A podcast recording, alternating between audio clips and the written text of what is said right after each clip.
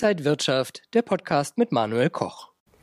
In der vergangenen Woche hat der DAX ein neues Rekordhoch aufs Parkett gelegt. So nicht so gut läuft es aber aktuell bei Tesla und auch für Erdgas. Aber gerade da gibt es dann auch besondere Chancen und wir schauen auch auf den Bitcoin. Das alles mache ich hier beim IG Trading Talk mit dem Head of Markets vom Online Broker IG. Zugeschaltet ist mir Salah Edidibomidi. Salah, schön dich zu sehen. Hallo Manuel, grüß dich. Ja, und zuerst wollen wir auf den Erdgaspreis schauen und der ist ja schon deutlich im Abwärtstrend in den Keller gerutscht. Äh, geht dann da noch mehr oder sind wir schon an einem Boden angelangt? Ja, das ist natürlich die eine Million Euro Frage. Freut natürlich die Hauseigentümer, die äh, und wir alle, die jetzt weniger natürlich erstmal voraussichtlich zahlen müssen. Energiepreise waren ja ein Thema in dem letzten Jahr vor allen Dingen und in den letzten Jahr, Jahren. Und wir sehen jetzt den Abwärtstrend, der sich durchaus fortgesetzt hat. Corona-Tiefs haben wir jetzt durchbrochen. Wir können das mal im Chart sehen und wenn wir die Corona-Tiefs mal ausblenden, dann sehen wir auch, dass wir das Tief von 2016 erreicht haben. Jetzt stellt sich natürlich echt die Frage, haben wir die Böden erreicht? Weil oft ist es ja danach sprungartig langfristig in, äh, in einen neuen Aufwärtstrend gegangen und wir haben dann teure Erdgaspreise gesehen. Um diese Frage schon mal kurzfristig zu beantworten, aus charttechnischer Sicht sehe ich da noch keinen Euphorie.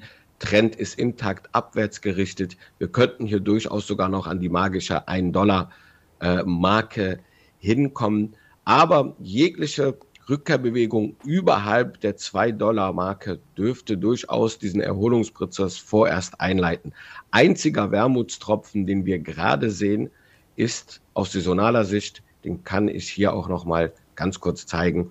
Tendenziell zwischen Mitte Februar und äh, Mai sehen wir hier eine positive Tendenz im äh, Erdgaspreis historisch gesehen. Und das könnte durchaus im weiteren Verlauf dafür sprechen, dass wir eine leichte Erholung sehen. Aber ähm, Manuel, wir sehen auch ganz klar, dass das Wetter jetzt eigentlich nicht für den Erdgaspreis spielt. Auch hier und vielleicht auch in Berlin, aber auch jenseits des Atlantiks erkennen wir, dass der Februar durchaus milde ist.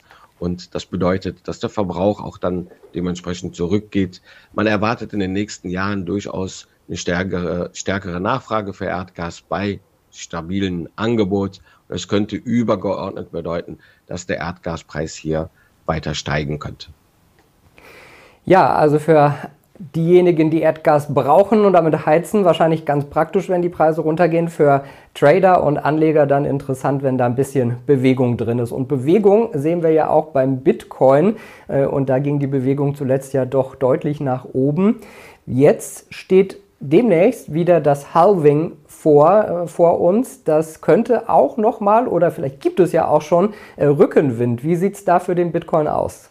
Ja, erheblichen Rückenwind, äh, den wir auch historisch schon eigentlich immer wieder gesehen haben. Das zeigt die äh, Grafik hier nochmal, Manuel. Ähm, viertes Halving steht an in diesem Jahr, April eigentlich. Und wir sehen immer in dem Jahr davor und im Jahr danach durchaus positive Tendenzen, wenn nicht gar neue Allzeithochs. Und dem spielen wir jetzt gerade historisch ganz klar äh, mit. 91 Prozent haben wir jetzt seit April letzten Jahres bis jetzt aktuell schon an Kursentwicklungen gesehen, wenn wir diesen Zeitraum nehmen. Und das passt perfekt zur Historie, könnte durchaus auch bedeuten, dass wir im nächsten Jahr gegebenenfalls, vielleicht auch schon in diesem Jahr, ein neues Allzeithoch erreichen können. Fundamental sehen wir ja auch, der Bitcoin ETF ist jetzt am Start.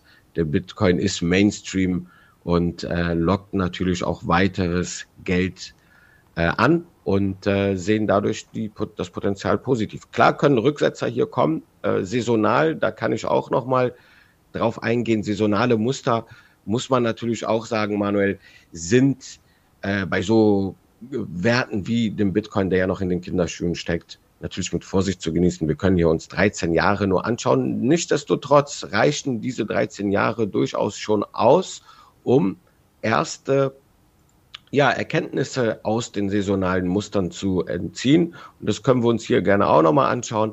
Der Bitcoin scheint hier eine positive Tendenz von Februar bis Juni zu haben. Genau in diesem Halving Zeitraum fließt auch diese grundsätzliche saisonale positive Tendenz mit ein.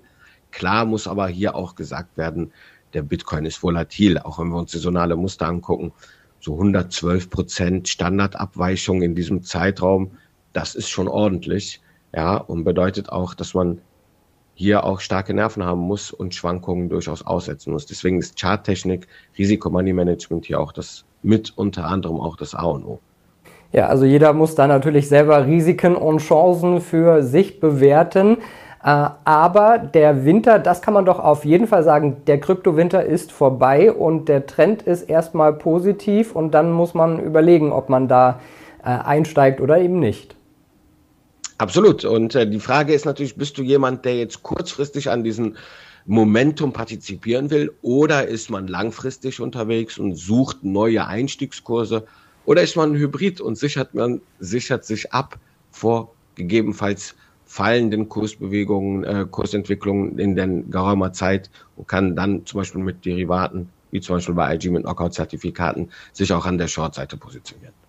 Ja, Short ging sozusagen auch für die Tesla-Aktie. Ende 2021 noch äh, mega Höchststände und danach ging es eigentlich Step by Step abwärts. Auch aktuell wieder kein gutes Momentum. Ist dieser E-Auto-Trend auch schon wieder so ein bisschen vorbei oder hat Tesla eigentlich zu viel falsch gemacht?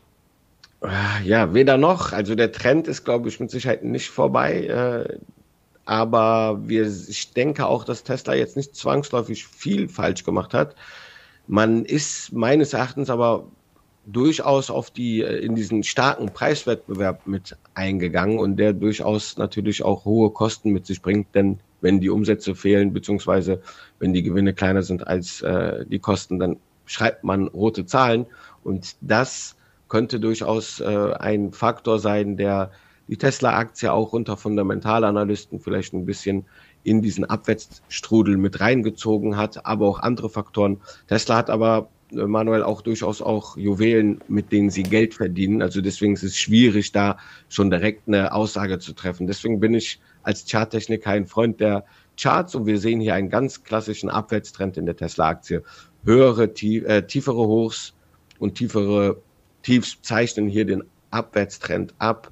Und wir sehen es hier aktuell 204 taxiert. Die relative Stärke schaue ich mir mal gerne an. Wir liegen gerade über dieser Grenzschwelle von 48,5. Ist noch zu wenig Hoffnung drin, dass der Markt jetzt nachhaltig hier die Tesla-Aktie hypt. Was man sehr schön in der IG-Plattform machen kann, man kann sich Fundamentalanalysten oder deren Kursziele anschauen.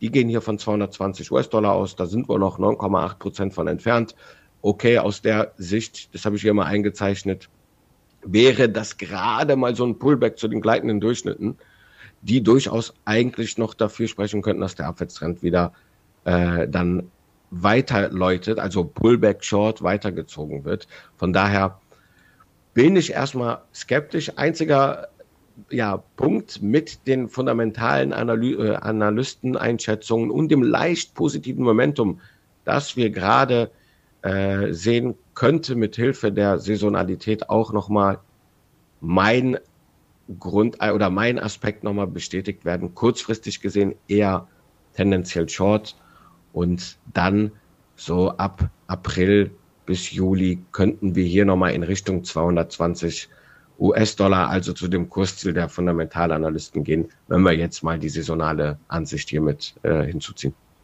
Und Salah, lass uns nochmal das äh, Big Picture, wie Christian Henke sagen würde, äh, anschauen. Also nochmal die Märkte allgemein. Der DAX am Freitagmorgen auch schon wieder gleich auf ein neues Rekord hochgestiegen.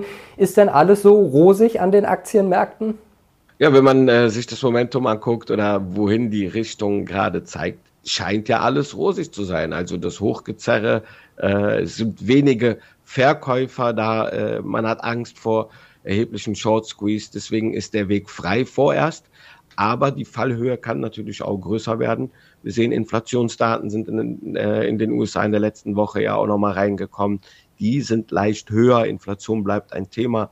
Die äh, Entscheidungen der FED, Zinsen bleiben natürlich auch ein Thema. Wir sind gerade in einer Phase, Manuel, wo wir auf Daten warten müssen. Das gibt manchmal Phasen an der Börse, wie jetzt aktuell, wo so ein Freilauf ist. Wir brauchen neue ökonom äh, ja, makroökonomische Daten, die uns so ein bisschen zeigen, wohin liegen wir, also zum Beispiel Notenbankpolitik, Arbeitsmarkt, liegen wir denn richtig mit der Justierung die gerade vorgenommen wurde? Oder kann es zu erheblichen Verwerfungen kommen, wenn die Daten was anderes zeigen? Die Inflationsdaten haben es in der letzten Woche gezeigt.